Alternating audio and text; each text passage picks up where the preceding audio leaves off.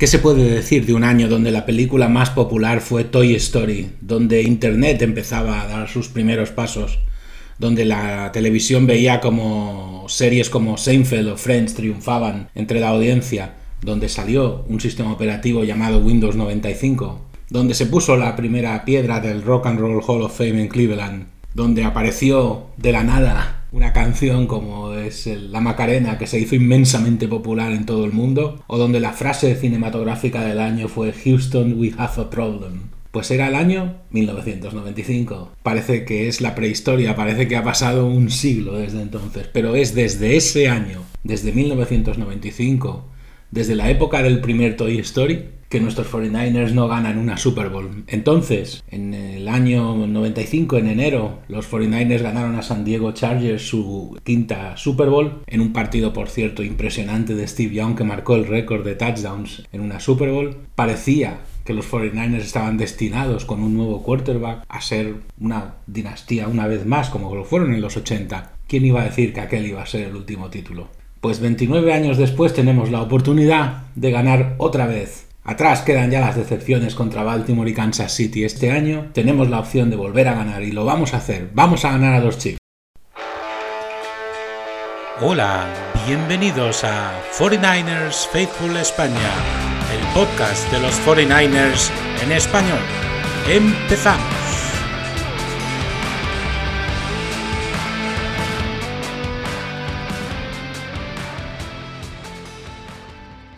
Bienvenidos a 49ers Faithful España, el podcast de los 49ers en español. Empezamos con la previa de la Super Bowl, ni más ni menos, la semana grande del año que tiene a nuestro equipo como protagonista.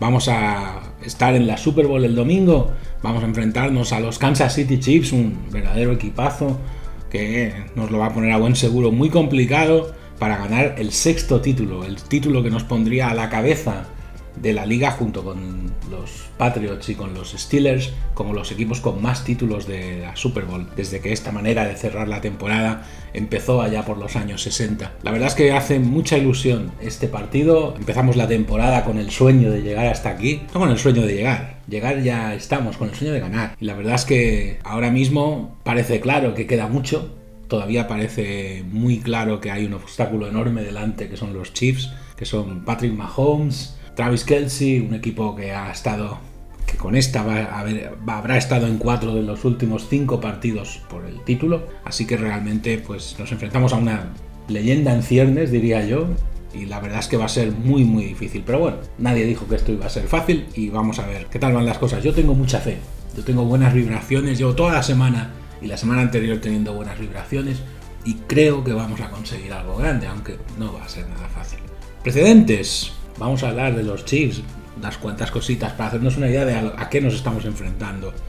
Como decía, han estado en cuatro de las últimas cinco Super Bowl contando la de este año. Nos ganaron a nosotros en 2020, justo antes de la pandemia. Ganaron a los Philadelphia Eagles y perdieron una Super Bowl contra los Buccaneers de Tom Brady. El dúo Mahomes-Kelsey es quizá la marca de, de, fábrica de estos Kansas City Chiefs junto con su entrenador Andy Reid. La verdad es que es un dúo espectacular es un equipo distinto el que nos vamos a encontrar. Los Chiefs de los últimos años se han distinguido por ser una auténtica máquina en ataque. Esta vez nos vamos a encontrar un equipo que defiende muy bien. Quizá es un equipo menos brillante en ataque también.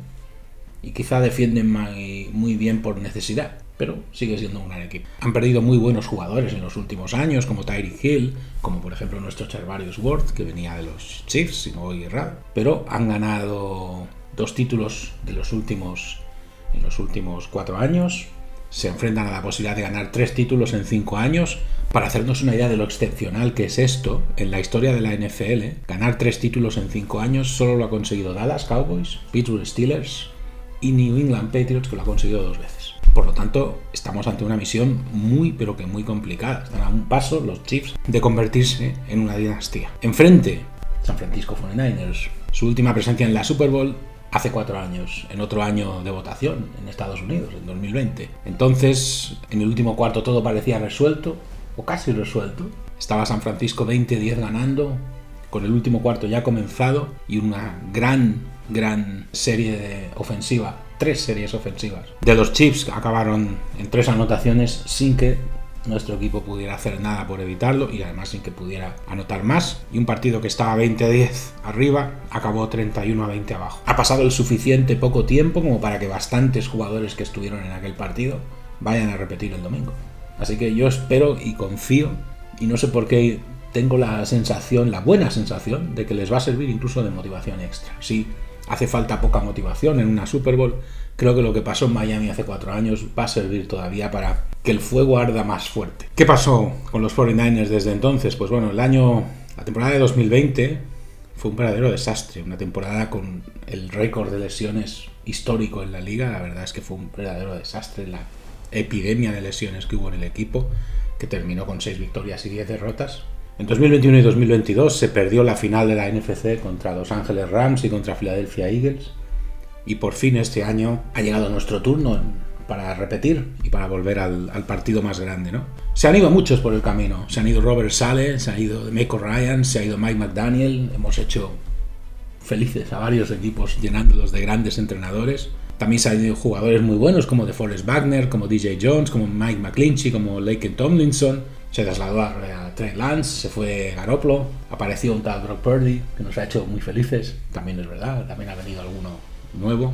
Ha llegado al final este camino, pues quién sabe, ojalá haya llegado al fin, al final y el final sea bueno, porque yo tengo muy buenas vibraciones y creo que este año sinceramente nos toca. Mirado por curiosidad, porque la verdad es que no, yo no le doy mucha validez a estas cosas, pero he mirado por curiosidad las simulaciones. La verdad es que me resulta muy curioso porque las empecé a mirar un poco y cuando llevaba tres o dos o tres artículos leídos ya dejé de mirarlo más.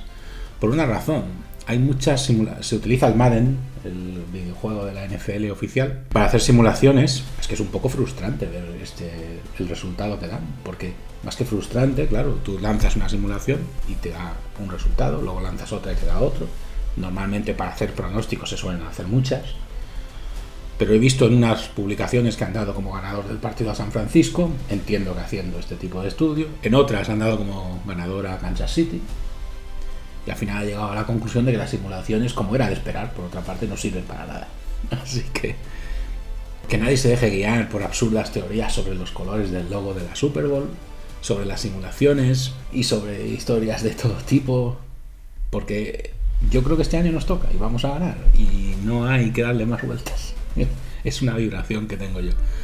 Sí que me he quedado con un solo dato que me ha hecho gracia. La ESPN ha dado como ganador en sus simulaciones, en las suyas, han dado como ganadores a los Chiefs. Y la ESPN en los tres últimos años se ha equivocado.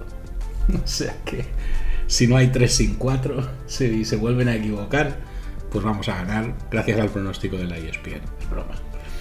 Pero ojalá pase. Curiosidad, una curiosidad. Los padres de Shanahan y de McCaffrey, de nuestro entrenador, y nuestro running back estrella ya fueron campeones con Denver Broncos hace ya unos cuantos años. De hecho, hay un documento gráfico, una foto de Christian McCaffrey con dos años en uno de estos partidos correteando por el campo, en un campo lleno de confeti tras la victoria de los Broncos y con una camiseta de su padre. La verdad es que es curioso, ¿no? Que el padre del entrenador y el padre de nuestro running back estrella estuvieran juntos en un equipo, pero bueno era el caso. ¿Cómo ha ido todos estos días? Pues la rutina pre-Super Bowl es un poco extraña. Es el partido del año que tiene más descanso. Para los dos equipos que llegan son dos semanas. De hecho, hay un fin de semana vacío, que es el de la Pro Bowl. Y la verdad es que es un partido que se prepara un poco distinto a los otros, por razones obvias. Pero sobre todo por el tiempo que hay disponible. Los 49ers en este caso, en estos últimos días, hicieron un... Tras ganar la final de la NFC, hicieron un repaso con vídeo del partido de la final de la NFC. Después tuvieron dos días de descanso. Esto fue la primera semana, o sea, la semana post final de la NFC, la semana pasada, digamos. Y después los entrenadores estuvieron trabajando en el game plan para el partido de la Super Bowl con la intención de tener el game plan preparado para trabajarlo en casa, en San Francisco y antes de irse a Las Vegas. Esto fue lo que se estuvo haciendo en los entrenamientos de la semana pasada y el equipo se desplazó a Las Vegas esta semana. La verdad es que en Las Vegas yo creo que tiene que ser virtualmente imposible preparar nada por la cantidad de compromisos, de entrevistas, de historias, de obligaciones a las que la NFL pues eh, impone a los, a los jugadores tanto de un equipo como del otro. La verdad es que tiene que ser muy difícil. La presión, el hecho de que esté el partido cada vez más cerca tiene que ser difícil. Yo en ese sentido veo bastante lógico que los temas tácticos ya estén preparados de, antes. Supongo que, que, se van a tener que repasar cosas y tal, pero, pero, pero normal que se haya seguido este plan. Shanahan ha comentado que más o menos en las dos veces que ha estado él en una Super Bowl han hecho más o menos lo mismo. A ver, ninguna de las dos veces ha funcionado. Pero bueno, pero no me parece un mal plan y, y es un poco lo que se ha estado haciendo estos días. La verdad es que la situación no es mala. Hablamos ahora de lesiones. Vamos a hablar de los Chiefs primero. Los Chiefs tienen algunos problemillas de lesiones. Yo diría que casi diría que más que, los 49ers. Sobre todo porque las bajas que tienen sobre todo si se confirma una, una más. Son bajas sensibles. Uno de sus mejores pass rusher, eh, Charles Omenihu, pues no va a estar en el partido por parte de Kansas City. Se ha desgarrado el ligamento anterior cruzado y se perderá la Super Bowl. Es un jugador que este año hizo 7 sacks y eso que se perdió 6 partidos por sanción. O sea que es un referente en la línea de defensa del equipo de los Chiefs y un jugador que van a notar su ausencia sin duda alguna. Es una baja sensible. Derrick Nady, otro defensive tackle que se pierde también la Super Bowl por lesión en el tríceps. Esta baja es importante también, pero no tanto como la de Omenihu. Y luego una baja posible, aunque esta no está tan clara, que es ni mucho menos, porque está marcado como questionable, que es el left guard Joe Thuney, que está marcado como questionable en el injury report por lesión en el músculo pectoral. Por lo que ha comentado Andy Reid, es posible que se pierda el partido. Así que tendríamos un jugador muy importante en la línea de defensa que no va a estar, y un jugador bastante también importante en la línea de ataque que posiblemente tampoco va a estar. No son bajas fáciles de cubrir ninguna de las dos, así que son lesiones sensibles. El running back Jerick McKinnon, por cierto, hace años jugador de los 49ers, ha estado entrenando con alguna limitación, pero se supone que, estará disponible. Por parte de San Francisco, que es lo que más nos interesa, Kittel, que sufrió una lesión en el dedo del pie en el partido de campeonato de la NFC contra los Lions, se ha perdido algunos entrenamientos está entrenando, pero limitado. Yo creo que Kittel estará disponible, igual con alguna limitación, pero no creo que sea suficiente este problema tras dos semanas para que se pierda el partido, sobre todo teniendo en cuenta que ya está entrenando, aunque sea poco con alguna limitación. Armstead está cuidando sus problemas que ya tenía y que venía arrastrando desde diciembre del pie de la rodilla. También está limitado, pero también está entrenando. El cornerback Cambry Thomas está trabajando con una lesión de tobillo, está también limitado. El linebacker Oren Burks tiene una lesión en el hombro debido a una colisión en la práctica previa al partido de la final de la NFC. También está limitado. Y, y bueno, se han dado algunos descansos a Trent Williams por su condición de veterano yo creo que en general nos podemos dar por muy contentos por las el tema de lesiones. Evidentemente, a esto hay que sumar los que no van a estar seguros. No va a estar Ufanga, no va a estar Clean Ferrell. Esto sabemos que no. Mm, pero bueno, pero nos podemos dar por contentos con las lesiones que arrastran nuestros jugadores, porque creo que más o menos vamos a tener todo lo que se necesita. El equipo va a estar bastante entero y hay motivos para ser optimista.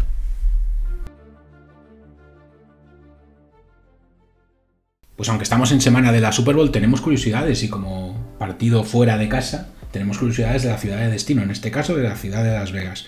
Las Vegas lleva el nombre que lleva debido a que es una ciudad conocida por sus pozos subterráneos ocultos. Las Vegas significa los prados y fue nombrada por el español Rafael Rivera en 1821. Este pionero trazó lo que se conoce como el antiguo camino español y fue el primer ciudadano europeo en poner un pie en el territorio que corresponde actualmente a la ciudad del, pecado. Llamó a los espaciosos campos Las Vegas debido a sus extensos campos de hierba alimentados por abundantes manantiales locales y es que a pesar del paisaje desértico por el que actualmente conocemos a Las Vegas, en su momento este lugar fue un oasis natural lleno de colinas verdes. Los manantiales se secaron debido al bombeo de agua subterránea y ahora más del 90% del agua de la ciudad proviene del lago Mead. Miles de años antes de que llegaran los humanos, el Valle de Las Vegas alguna vez fue tan verde que atrajo animales ahora extintos como el mamut. Las Vegas es el lugar más brillante de la Tierra. El Strip de Las Vegas tiene alrededor de 30 hoteles y casinos a lo largo de su camino, y sus enormes carteles y luces de neón los convierten en el lugar más brillante del planeta. La NASA publicó una imagen tomada por astronautas desde la Estación Espacial Internacional que muestra lo muy brillante que se ve el strip desde lejos, desde fuera de la Tierra. El strip de Las Vegas, de hecho, es incluso más luminoso que la ciudad de Hong Kong, que se considera la ciudad más brillante del mundo, gracias a su despliegue concentrado de luces. La gente en Las Vegas consume más marisco en un día que todo Estados Unidos en un año. El clásico cóctel de camarones es un alimento básico de Las Vegas y los buffets de marisco son comunes en toda la ciudad. A la gente en Las Vegas le encanta el marisco y consumen unas aproximadamente 30 toneladas diarias. ¿Y por qué le gusta tanto el marisco a la gente en esta ciudad? Pues primero porque el marisco es un producto de lujo y nadie tiene un estilo de vida glamuroso como Las Vegas sin consumir este tipo de alimentos. Más de 300 bodas se celebran cada día en Las Vegas. Hay mucha gente que se casa en esta ciudad y luego, pues bueno, nunca más se supo.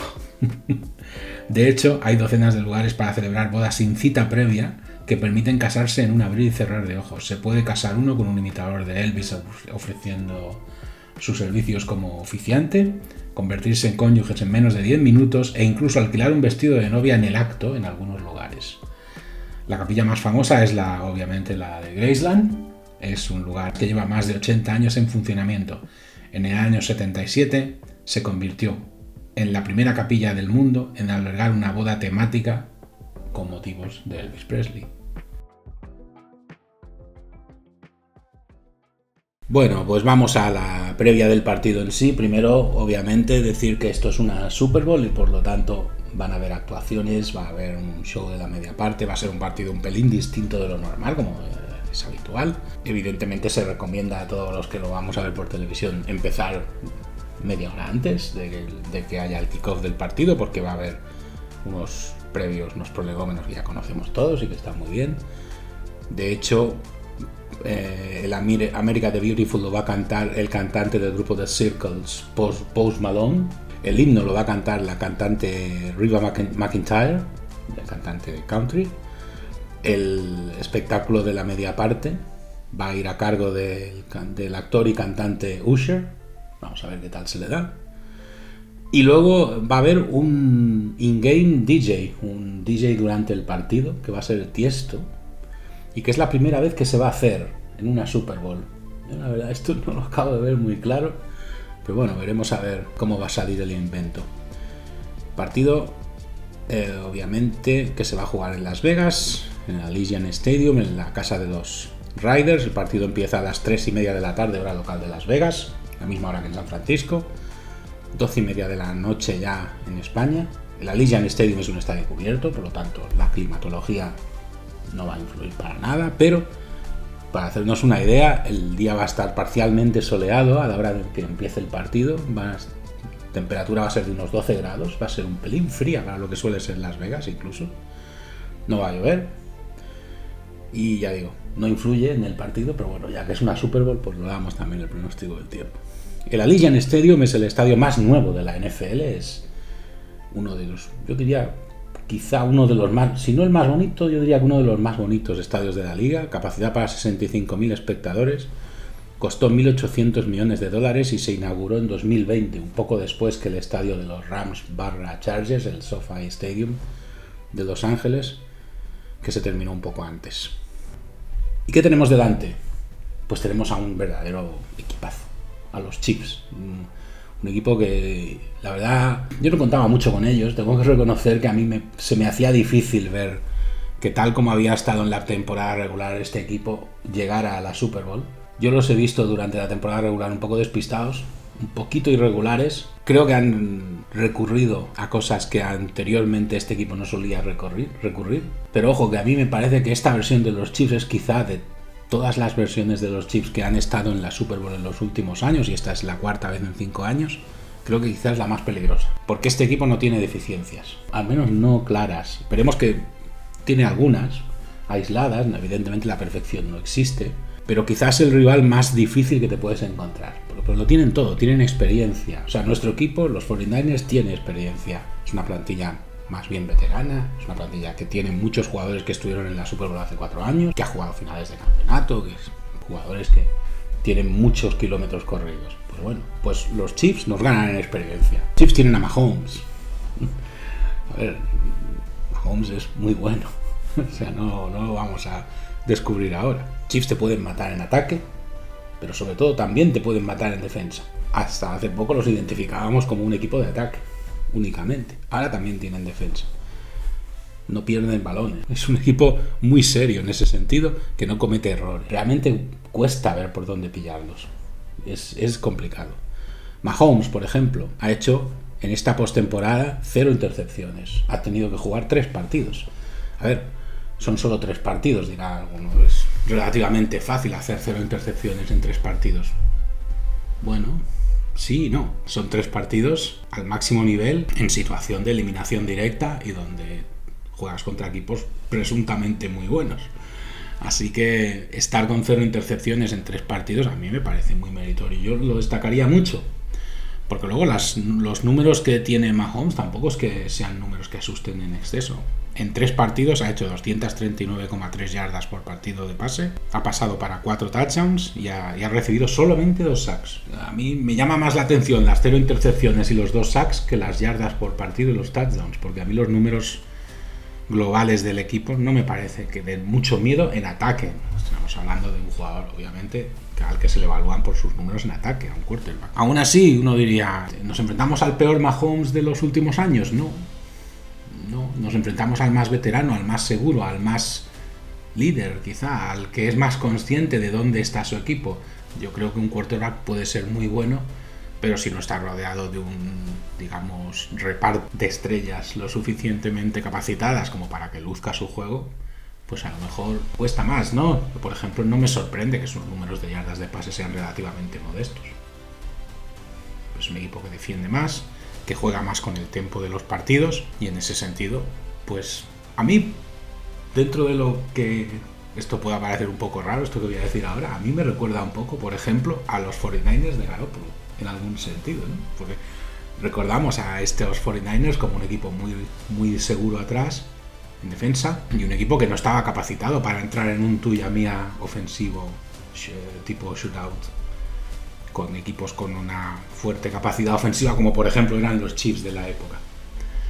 Digo la época y estoy hablando de 2020, o sea, tampoco es la prehistoria. O sea, lo que quiero decir es que eh, se, se, se, ha impuesto un cambio de estilo en este equipo. ¿Por qué? Pues porque si vemos los nombres que tiene este equipo, sin ser malos jugadores, y no voy a decir ahora que a los eh, Chiefs les falta talento, ni mucho menos, porque no es la verdad, pero, pero por ejemplo en la carrera, quitando a, a Isaiah Pacheco, que sí, que es un buen corredor y que ha hecho pues una media de unas 80 y pico yardas por partido en los partidos de postemporada, ha conseguido tres touchdowns y a la propia aportación de Mahomes, que también ha corrido bastante, ha estado aportando unas 25 yardas por partido de carrera. Quitando a, estos dos jugadores, el resto en la carrera no aportan demasiado. Sí que es verdad que entre, entre estos dos están aportando unas 115 yardas entre los dos, que hombre, 115 yardas de carrera en postemporada para un equipo no está mal. Son, buenos números, teniendo en cuenta que son solo dos jugadores, es decir, luego vienen los demás que también suman, aunque menos, pero también suman. En pase, su gran estrella es el Tyrant Travis Kelsey, obviamente. Ha conseguido 23 recepciones de dos y un total de 262 yardas. Si hay un número que me sorprende, no es este, porque por ejemplo, lleva tres touchdowns también, pero insisto, el número de touchdowns no me sorprende. El número de pases tampoco, ni las yardas tampoco. Lo que me sorprende es que le han lanzado 27 pases. Él ha, sido, ha estado on, target, digamos, 27 veces y ha completado 23. Y a mí eso me parece impresionante. Travis Kelsey es un blanco muy grande, es un Tyrant y además de los grandes. Pero conseguir completar 23 pases de 27 a mí me parece muy meritorio. Estamos ante un jugador, no solo es bueno en apariencia, es que además los números dicen que es muy bueno. She Rice, el receptor muy joven, 20 pases completados, 223 yardas y un touchdown. Estoy hablando de números de la postemporada, ¿eh? de los tres partidos que ha jugado Kansas City. Y luego tienen a su, a su experto en, en pase largo, Márquez Valdés Scandling, que lleva solo 5 pases completados, pero 108 yardas. Pacheco echa también una mano en el juego de pase. Un juego que salvando las distancias sería un poco el McCaffrey de los Chiefs, pero sin llegar al nivel de McCaffrey. McCaffrey es mejor jugador que Isaiah Pacheco. Pero no es malo Isaiah Pacheco, es un buen jugador y, y, es un jugador que cuesta controlar, además está un poco en todas partes y ya digo, por el juego y la manera de jugar es un jugador difícil de controlar. No son números que asusten, la verdad, los números de ataque de los Chiefs no son números que asusten. Lo que asusta de los Chiefs es que consiguieron apagar el ataque de los Ravens. Y cuando digo apagar, quiero decir que básicamente los Ravens anotaron un touchdown en el primer cuarto de la final de la AFC y ya está. Ya no hicieron prácticamente nada hasta que terminó el partido. Y eso me parece muy meritorio. Pero por otro lado, pues, hay que darle todo el mérito a un equipo que basándose en el control del tempo y en la defensa, consiguió controlar a un equipo que tenía, para mí, era el equipo, el mejor equipo del año, los Ravens. O sea, y el equipo que a mí personalmente, si, si, ahora estuviera haciendo la previa de la Super Bowl y la Super Bowl fuera San Francisco-Baltimore, yo estaría hablando maravillas de los Ravens, porque realmente no solo nos ganaron, creo que fue el equipo que nos puso más en evidencia en la temporada regular, ¿no? ¿Dónde se explica entonces que este equipo sea tan temible? En los nombres que acumulan defensa. Es una defensa muy joven, pero una defensa de una gran calidad. Hay un montón de jugadores muy buenos. tienen tres linebackers, sobre todo dos, Nick Bolton y Willie Gay, son muy buenos jugadores.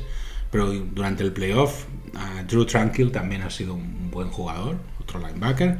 El safety Justin Reid, uno clásico de los Chiefs, que es muy buen jugador. Jugadores de la secundaria, la Jarius Smith, otro buen jugador muy buen jugador, diría yo. Otro cornerback también bastante joven y muy bueno, Trent McDuffie.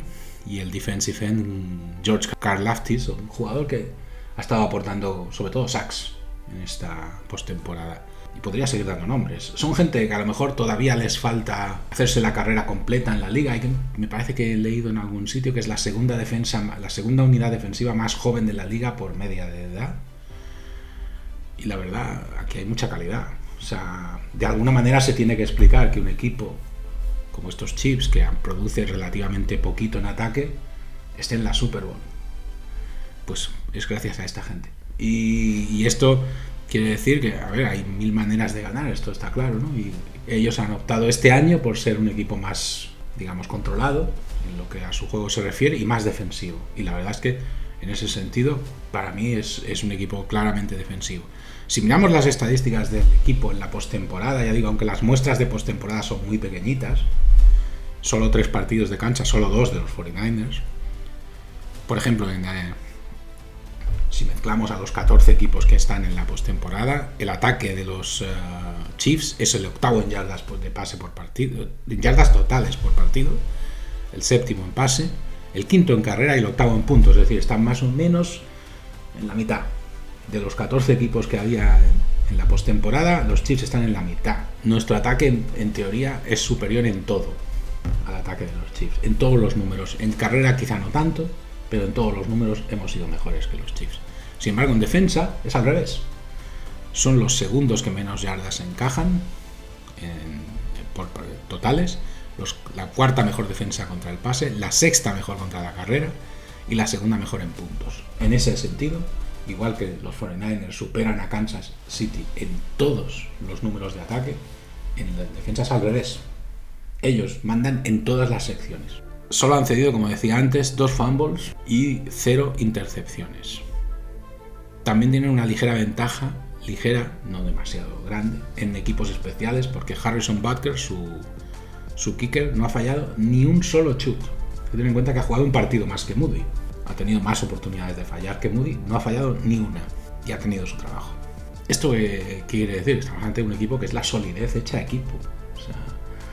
Porque no, no vemos números que asusten en ningún sentido. Tampoco sus números defensivos son para volverse loco. O sea, simplemente han sido mejores que el resto, o que la gran mayoría de los que han estado en el playoff, pero yo creo que vamos a tener que hacer un partido muy completo para ganarles. A ver, lo lógico sería intentar, igual que en 2020, dejarnos arrastrar a un shootout ofensivo contra Kansas City era un pequeño suicidio con el equipo que teníamos en 2020, igual ahora sería lo ideal. ¿No? Entrar en una especie de duelo de, entre Purdy y Mahomes a ver quién consigue anotar más puntos y teniendo en cuenta la cantidad de opciones ofensivas que tiene San Francisco, pues les podríamos meter en serios problemas porque me da la impresión de que estamos más equipados que Kansas City para un partido así, pero es que me da la impresión de que no va a ser posible hacer un partido así. vamos a ver probablemente una Super Bowl con pocos puntos, donde los Chiefs van a mandar desde el primer momento y van a imponer un poco su tempo, que es más lento que hace unos años, pero muy destructivo. Y porque puede un poco desesperar a un equipo tener que jugar de esa manera. Y yo, yo a los eh, Ravens en la final de la AFC les vi por momentos perdiendo, no la perdieron del todo, pero a un punto de perder la paciencia. Que es algo que es muy peligroso porque te puede hacer cometer errores y, meterte en un, en un lío muy, muy grande, ¿no? Entonces, claro, aquí tenemos, pues, claro, comparaciones muy sorprendentes. Mahomes, por ejemplo, que estuvo bajo control en el partido de 2020, en todo momento, durante más de tres cuartos. Sin embargo, en los tres últimos drives que hizo, acabaron en touchdown. Mahomes es una verdadera estrella. Una superestrella. O sea, aquí hay mucha gente que dice que Purdy tiene maneras de estrella y que puede llegar a marcar una época en los 49ers. Ojalá los haga. Pero con Mahomes no, queda ninguna duda. Estamos ante una estrella de la liga, quizá la estrella más fulgurante de la NFL. Y un jugador que hizo esto en 2020 y que es capaz de seguir liderando a este equipo, aún a pesar de que este equipo ha cambiado mucho. Es un jugador al que se le han dado bien históricamente los 49ers. No hemos jugado muchas veces contra Kansas City desde los últimos años. De hecho, yo el recuerdo más reciente son un par de partidos. Uno en el que se lesionó Garoppolo hace unos años en Kansas City y otro en el que me parece que fue el primer partido de McCaffrey como 49er, que fue hace pues, esta temporada, no la anterior. En ambos partidos ganó Kansas City y la verdad es que ganó bien. No pueden tomarse un poco como referencia porque son los referentes más cercanos tras la Super Bowl del año 2020, ¿no? O sea que no son referentes que tengan que llevarnos a una preocupación extrema, pero se le ha dado bien jugar contra nosotros y la verdad es que en ese sentido, pues vamos a ver, ¿no? Es verdad que los 49 no eran los mismos que lo que son ahora. Eso está también claro, ¿no? Pero bueno, está ahí y vamos a ver qué tal se le da. Como han ido perdiendo, sobre todo receptores, los Kansas City Chiefs, sobre todo a un jugador, que era Tyreek Hill, su juego ahora es distinto. Es un equipo muy diferente en ataque. Es un equipo que hace menos yardas y es un equipo más preciso. Es un equipo que no comete fallos, que no le hacen falta big plays, esto es tal vez lo que da más miedo de este equipo. Uno ve a Patrick Mahomes y se imagina pues el pase imposible de 75 yardas, hecho casi cayéndose. No, este, no vamos a ver eso. Es que no lo necesitan. O no lo necesitan, o no lo quieren hacer, o no les gusta arriesgar, o no tienen el personal para hacerlo. Pero la cuestión está en que no vamos a ver un equipo que hace ese tipo de cosas. Ya no son así. y para mí eso hace que den más miedo. Pues, y para mí impresiona más este equipo así que como era antes. ¿Qué pasó? Pues que perdieron a Tyreek Hill, que se fue a Miami Dolphins, y que los jugadores con los que han intentado sustituirle, pues básicamente no eran tan buenos, cosa que es parte, en parte es normal, Tyreek Hill es muy bueno. Entonces, ¿qué han hecho ellos? Pues lo que han hecho es cambiar su tipo de juego en ataque, utilizar formaciones de más peso. Utilizan formaciones de un running back y dos tight ends, de un running back y tres tight ends, o de dos running backs y dos tight ends, lo que se llama personal 12, personal 13 o personal 22. En todas esas formaciones hay un jugador que es clave, es en, el juego de ataque de este equipo, que es obviamente, aparte de Mahomes, Travis Kelsey. ¿Por qué? Porque en un equipo que juega con paquetes de ataque más bien pesados, tener a un objetivo como Kelsey, a un jugador que en postemporada le lanzan 27 pases y, completa 23, es un regalo tener un jugador así. Para cualquier equipo es algo que se tiene que tener muy en cuenta. Pues que además lo curioso, cuando ellos utilizan estas tácticas, cuando ellos llegan a tener tres Tyrants en el campo, lo que consiguen es que un jugador que en teoría no es que sea una bala físicamente, es un jugador rápido para su tamaño, pero es un jugador más bien grande, Travis Kelsey. Pues consiguen que con este tipo de formaciones que son más bien pesadas, que no son de una velocidad excesiva, consiguen que muchas veces Travis Kelsey esté solo. Uno puede pensar, digo, ¿cómo es posible? Pues muchos de los pases que recibe Travis Kelsey los recibe virtualmente solo, porque al tener tantos objetivos en el campo de los que se supone que van a buscar, Travis Kelsey, entre comillas, es como si perdiera importancia para las defensas contrarias, que no creo que sea el caso, pero, pero como si perdiera de repente algo de relevancia para defensas contrarias y de repente te encuentras que completamente solo ha completado un pase de 15-20 yardas y ya está haciendo daño otra vez. En ese sentido, ellos sobre todo cuando juegan con, el uno, con un running back y tres tight ends, es una situación ideal para Kelsey y una situación que utilizan muy pocos equipos en la NFL, pero que por las características de su plantilla, pues la, los Kansas City Chiefs sí que la suelen utilizar. Bueno, pues ya que lo tienen.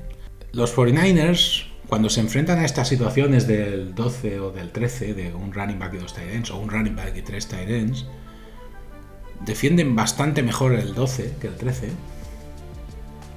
pero no suelen cambiar apenas defensivamente. Y yo esto a mí no sé por qué, pero me da la impresión de que seguramente Steve Wilkes ha estado trabajando mucho estas dos semanas en este tema.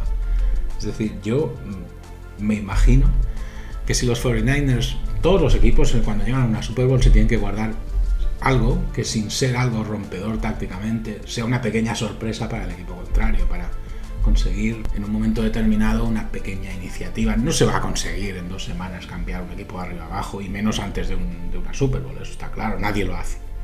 Pero dar un pequeño susto al contrario, yo creo que sí que se puede hacer. Y en ese sentido yo estoy convencido de que si algo ha estado obsesionando a los, a los coordinadores de defensa de los 49ers es cómo vigilar a Travis Kelsey.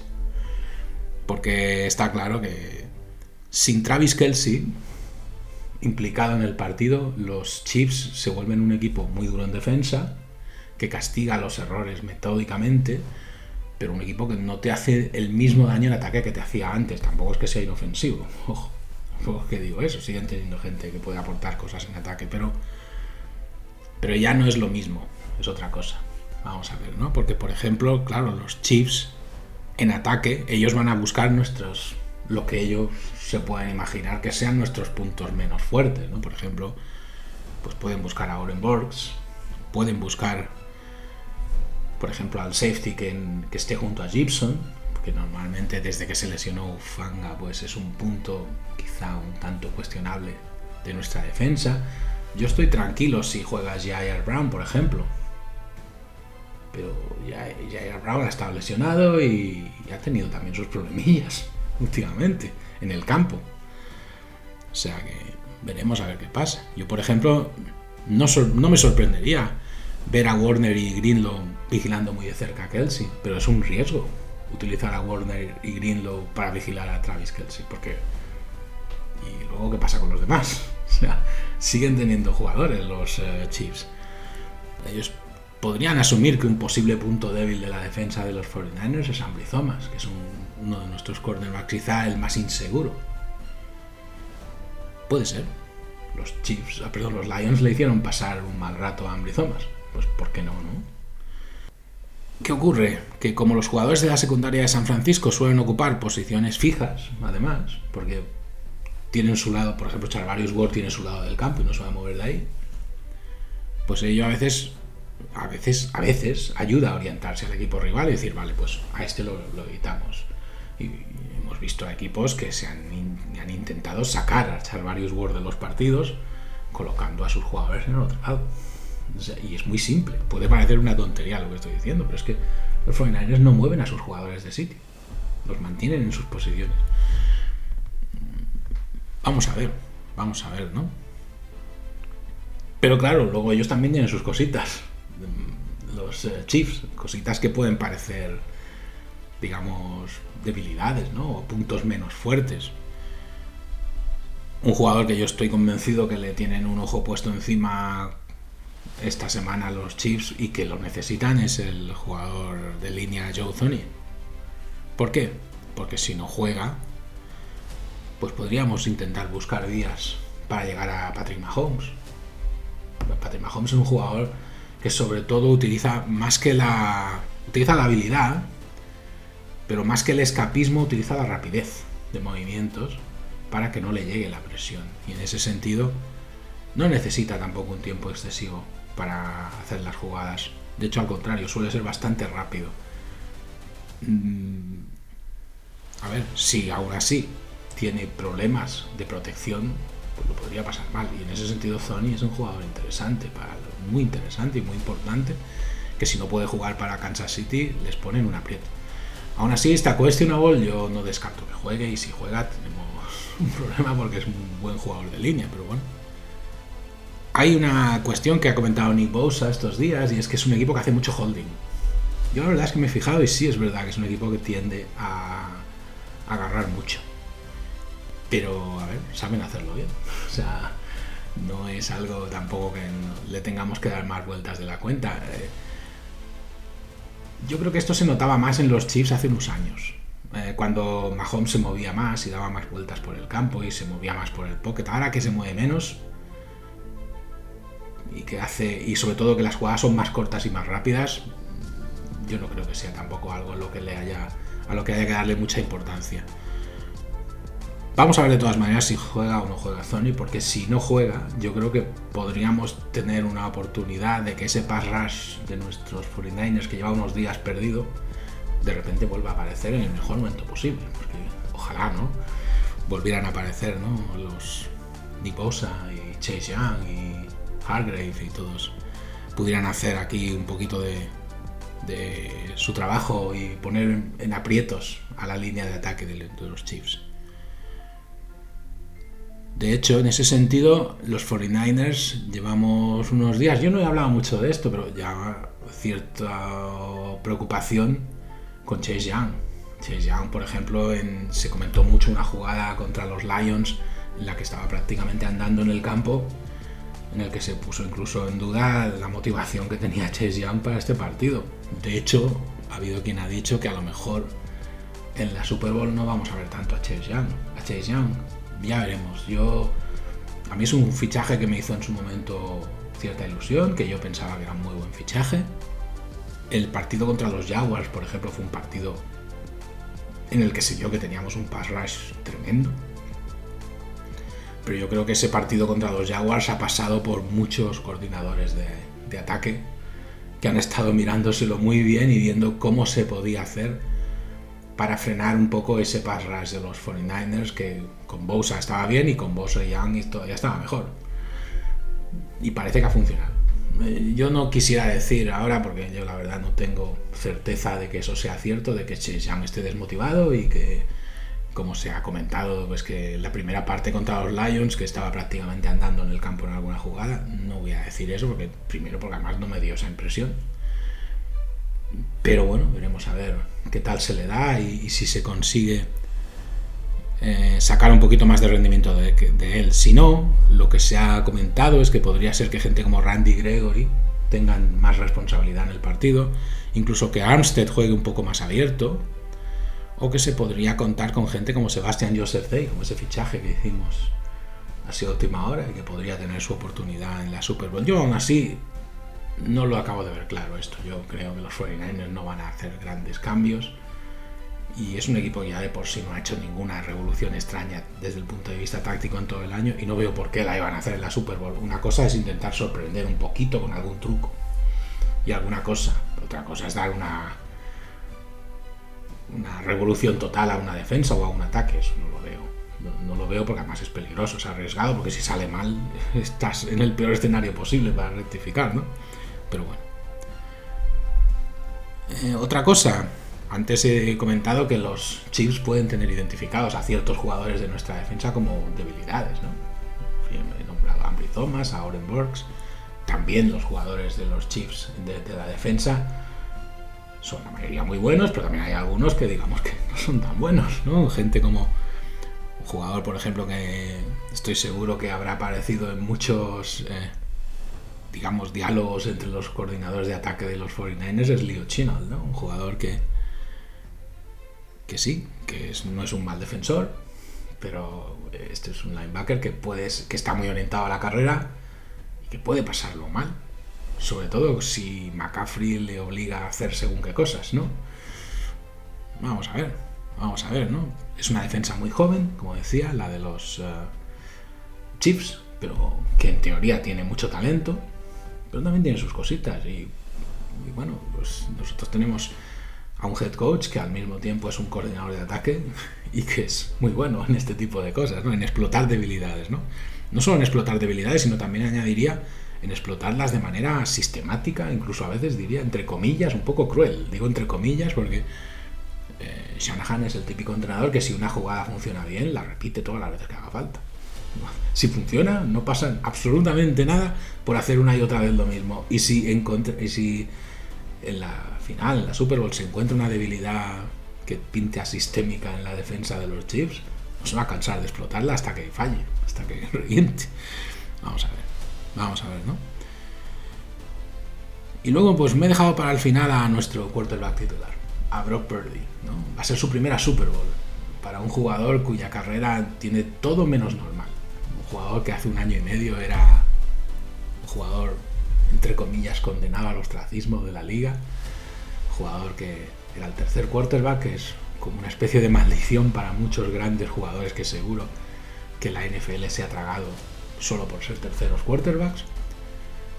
Em, ahora hay muchos, muchísimos artículos que dicen que sí, en el fondo los 49ers ya sabían hace tiempo que era mejor que Lance Garoppolo y que yo esto no me lo creo.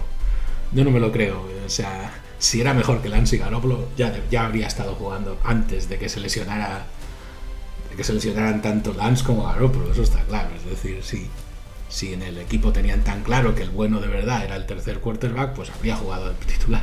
O sea, yo esto, esto lo tengo muy claro. Yo mm, ahora habrá tanto, hemos visto gente con unas ganas para mí inexplicables de criticar a un jugador así. Ya he dicho que el puesto de quarterback de la NFL es como una especie de silla eléctrica y que y que el puesto de quarterback de los 49ers es dentro de todas las sillas eléctricas la peor de todas. Quizá, ¿no? han pasado por ese puesto grandes leyendas, es un equipo, los 49ers que lleva, pues es uno de los equipos con más títulos, uno de los equipos con más seguidores. Y cuando eres quarterback de los 49ers no es lo mismo, que es, un poquito más, un poquito más que ser quarterback de cualquier otro equipo, ¿no? Sin, sin pasarse, sin entrar tampoco en la exageración, pero pero es normal que haya siempre muchos ojos puestos en el, en el quarterback de los 49ers. Y en este sentido, pues un chico que fue, pues eso, pues Mr. Irrelevant, que apareció de repente en una situación en la que podía ir todo tremendamente mal y salió tremendamente bien, al que le pasó lo que le pasó en Filadelfia el año pasado y que se encuentra ahora de repente en su primera Super Bowl, yo creo que lo está llevando todo muy bien. Yo eso es lo, con lo que me quedo. Pero claro, una Super Bowl tiene un efecto devastador después, puede, posiblemente en la, en la mente de cualquiera porque es el partido que te puede convertir en leyenda. O sea, imaginemos que, que gana los San Francisco 49ers ganan a los ni más ni menos que a los Chiefs de Patrick Mahomes en la primera Super Bowl de este chico. O sea, es algo que yo no sé muy bien cómo lo puede asimilar, la verdad. Ojalá que lo haga bien, pero, pero no tiene que ser fácil. Tiene que ser complicado llevar la presión enorme que supone esto. Es, insisto, es un chico muy joven. Yo ya digo que yo no tengo queja alguna con, con Purdy. De hecho, ya diré ahora que haga lo que haga, a no ser que haga un partido catastrófico. A mí Purdy ya firmo lo que ha hecho hasta ahora. Este, este año lo firmo ya lo que ha hecho él, lo que ha hecho él. ¿eh? No digo que firme que el equipo esté en la final y ya está, no, no. Yo, yo quiero ganar. Y creo que este es nuestro año para ganar. Pero con respecto a Purdy, teniendo en cuenta la edad que tiene dentro de un equipo con tanta veteranía, ojalá tirara él del carro y fuera el héroe y le dieran el MVP y ganáramos la final y todo eso. Esto sería fantástico, estupendo y maravilloso, pero me da la impresión de que va a tener que saberse apoyar en el resto del equipo, porque no es fácil, no es fácil. Y aparte, él ha estado durante la semana pues dando obviamente multitud de entrevistas, se ha visto con, directamente con Patrick Mahomes y, y no, es, no tiene que ser nada fácil con esas edades y tal, que te pongan enfrente a una ya estrella consolidadísima de la liga y te digan, tú estás casi ya al nivel de este, entendámonos, al nivel de Patrick Mahomes no está, pero me refiero, estás en una Super Bowl igual que él, juegas de hecho contra él. veremos, porque Purdy es un chico muy joven y a mí me da la impresión de que esta primera ocasión se va a tener que apoyar en el equipo. Me da la impresión. Ojalá no sea así. Ojalá yo firmo que no sea así. Yo firmo que haga un partido heroico, que haga 110 yardas de carrera, pase 6 touchdowns de pase y ganemos de paliza a los Chiefs y sería algo increíble, ¿no? Pero como eso no va a ocurrir, pues em, veremos a ver qué tal lo lleva. Yo tengo, no es que tenga dudas, pero no es una situación fácil.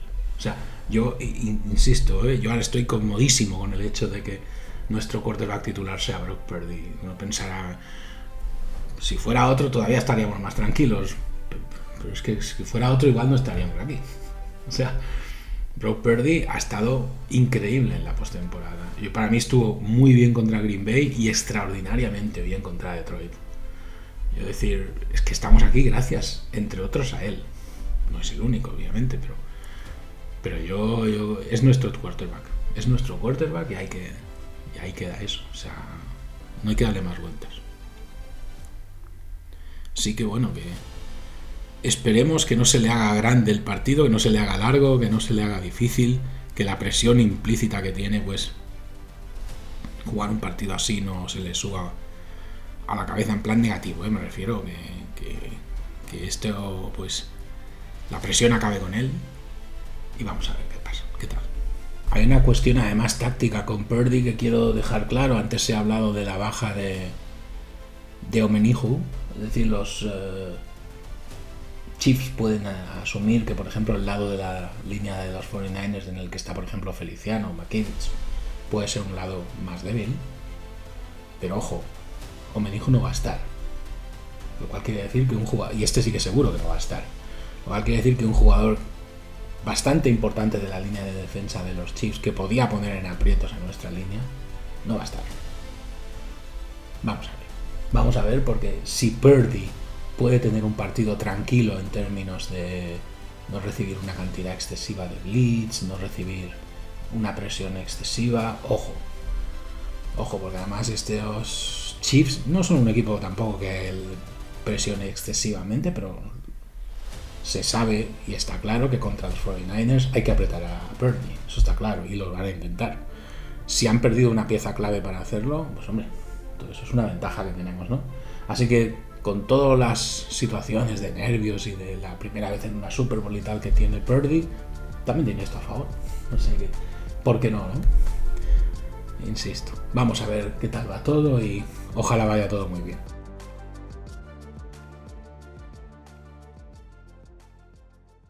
Bueno, unas cuantas curiosidades más de la ciudad de Las Vegas. El High Roller en Las Vegas Boulevard tiene 500 pies de alto y 520 pies de ancho. Esta noria es adorada por los turistas que la consideran un lugar de referencia. Un viaje de 30 minutos ofrece vistas de 360 grados de la ciudad, lo que la convierte en uno de los mejores lugares para obtener fotografías nocturnas de la ciudad del pecado en todo su esplendor. Esta noria se inauguró en 2014 y hasta el día de hoy es propiedad de Caesars Entertainment y está operada por esta compañía. El High Roller atrae a unos 5.000 pasajeros al día. El MGM Grand es el hotel más grande del mundo. Este hotel, MGM Grand Hotel and Casino, cuenta con 6.852 habitaciones repartidas en 30 plantas. También cuenta con 4 piscinas, 3 jacuzzis, un spa, un bar deportivo de lujo y el casino más grande de Las Vegas, que es mucho decir. El hotel fue fundado en 1975 como Marina Hotel and Casino y no fue hasta diciembre del 83 en que se convirtió en el MGM Grand como por el que lo conocemos hoy. Se estima que por este hotel pasan unas 70.000 personas al día y unos 12.000 huéspedes se alojan allí en una noche determinada. La mayoría se siente atraída por las tragaterras, obviamente, por las que se pueden pagar un promedio de unos 1.000 dólares, pero que han llegado a generar ganancias de entre medio millón y 2,4 millones de dólares. El Hotel Bellagio ostenta dos récords Guinness por sus famosas fuentes. En el año 99, el Bellagio se ganó un récord mundial Guinness por tener la mayor cantidad de fuentes en cualquier lago. Hay más de 1.200 fuentes en el lago artificial de esta propiedad. El lago en sí contiene 22 millones de galones de agua dulce, pero es un mito urbano común que utiliza aguas grises recicladas de ropa, bañeras, duchas y lavabos de la ciudad. Posteriormente, el Bellagio obtuvo la certificación del Guinness también por la fuente de chocolate, que es la más grande del mundo. Diseñado por el chef Jean-Pierre Mogui, mide 27 pies de alto y hace circular 2 toneladas de chocolate, ni más ni menos, a una velocidad de 120 cuartos por minuto a través de 6 bombas de alta potencia. Esta fuente de chocolate se puede observar en plena acción en la pastelería del Bellagio. Hay más de 150.000 habitaciones de hotel en toda la ciudad. Si alguna vez se necesita un lugar para pasar la noche, en Las Vegas probablemente habrá sitio. Para ayudar a alojar a casi 40 millones de habitantes al año, la ciudad alberga la asombrosa cifra de 150.857 habitaciones de hotel a partir del 2022. Desde 2002, el número de habitaciones en hotel en Las Vegas ha aumentado constantemente. Asimismo, el turismo ha aumentado también continuamente en millones y millones cada año. Hay que tener en cuenta que la cifra de visitantes de Las Vegas no es tan lejana a la que recibe toda España en un año. O sea que es algo impresionante.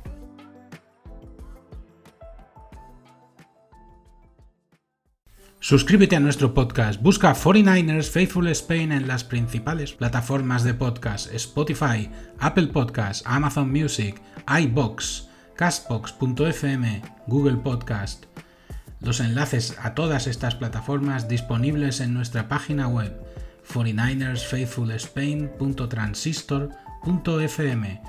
Estamos también en X, antes conocido como Twitter e Instagram. 49ers Faithful ES en los dos casos.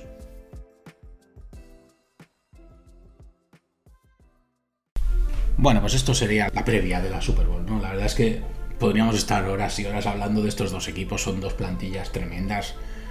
Yo creo que quizá a nivel de grupo, quizá yo diría que San Francisco es un pelín superior en, por lo que a cantidad de jugadores. O sea, si comparamos, digamos, posición por posición, quizá tenemos más gente, pero los Chiefs tienen a Mahomes y tienen una defensa que está muy bien. Y eso son armas que suenan, a mí me gustan. Es decir, si yo fuera seguidor de los Chiefs, eh, estaría cómodo con tener a, una referencia en ataque como Kelsey, que, que es una garantía de seguridad máxima a una verdadera estrella liderando el equipo como es Patrick Mahomes y una defensa que encaja poquísimos puntos. Con esos argumentos se puede pensar en ganar, ¿por qué no? Y además eh, con la experiencia que tienen, un equipo que comete muy pocos fallos, ya digo, con todo eso se puede pensar en ganar. Ahora bien, ¿veo opciones para nuestros 49ers? Sin duda alguna. Sin duda alguna. Tenemos todas las herramientas para ponerles en un verdadero aprieto. Tenemos un montón de opciones en ataque. Tenemos menos lesiones que ellos. O sea, tenemos un quarterback que no tiene ningún miedo a buscarle las cosquillas a cualquiera, tanto haciendo un scramble como dando un pase largo. Tenemos a un gran coordinador ofensivo, que es nuestro entrenador. Y tenemos una defensa que en algún momento tendrá que dar otro paso adelante. Yo ya digo, no quiero decir que la defensa de los San Francisco 49ers haya estado mal desde después del partido de Filadelfia. No es eso. Contra Detroit se hizo una buena segunda parte en defensa. Contra Green Bay se hizo un buen final de partido en defensa. Y cuando realmente ha hecho falta, yo creo que la defensa ha dado un paso adelante. Lo que pasa es que lo que esperábamos era lo que pasaba antes, en la mitad, en la digamos primera mitad y pico de la temporada, en la que la defensa no tuvo, nadie la tuvo que llamar, la ya estuvo ahí. Y en ese sentido hubo partidos, yo creo que por ejemplo el mejor partido defensivo del equipo para mí fue contra los Jaguars. Contra los Jaguars fue una verdadera demostración de lo que podía ser la defensa de los 49ers, fue una cosa tremenda. Mejor incluso que contra Filadelfia. Filadelfia nos hizo puntos y nos puso en, más aprietos. O además, el primer cuarto contra Filadelfia fue un verdadero desastre en defensa. Contra los Jaguars es que no les dejamos, vamos, ni moverse del sitio. Por eso digo que eso, eso es lo que nos vendría perfecto, claro, porque me daría más seguridad que no tengamos los problemillas que hemos tenido en defensa últimamente de cara a un partido que es cara o cruz, que no se trata de no se trata de jugar tres partidos contra contra los Chiefs y ver quién gana a largo plazo, porque quizá a largo plazo les ganaríamos. Pero el problema está en que no hay largo plazo, el problema está en que hay que ganarles el domingo y ya está, ¿no? vamos a ver. Yo, yo soy muy optimista, la verdad es que tengo muy buenas vibraciones. No me preocupa en absoluto que tantos pronósticos estén a favor de los eh, Chiefs. Se los han ganado el favoritismo, desde luego. Un equipo que juega su cuarta Super Bowl en cinco años. Tiene que tener un gran respeto por parte de todo el mundo. Sería de tontos no respetarles. ¿Nos podemos sentir un poco superiores en algún sentido a ellos? Sí, yo creo que tenemos más recursos en ataque. Creo que la plantilla de San Francisco es más larga que la de, que la de Kansas City. Y tenemos también nuestras, nuestros argumentos para ganarles. Y, si las cosas giran hacia nuestro lado, pues probablemente ganaremos. Así que no veo por qué. Hay que sentirse mal ni incómodo con las opciones que hay. Hay opciones y se puede conseguir hacer algo muy grande este, este domingo. Yo la verdad es que estoy, ya digo, muy contento y muy cómodo con las opciones que tenemos y, ya digo, yo creo que el post partido de este va a ser pues muy, muy emotivo porque un título después de 29 años esperando pues estaría muy bien, la verdad, ya llevamos mucho tiempo esperando y ya nos toca, ya nos toca. Así que vamos a, a pasarlo muy bien el domingo, a disfrutar del, del último partido de NFL hasta el mes de septiembre, porque va a ser una larga espera, solo amenizada por el draft y la pretemporada. Y para eso queda mucho, así que vamos a disfrutarlo mucho, vamos a pasarlo muy bien, no va a ser fácil pasarlo bien, y vamos a ver si, si el domingo por la noche o el, lunes de madrugada aquí, pues tenemos el sexto título en nuestras manos.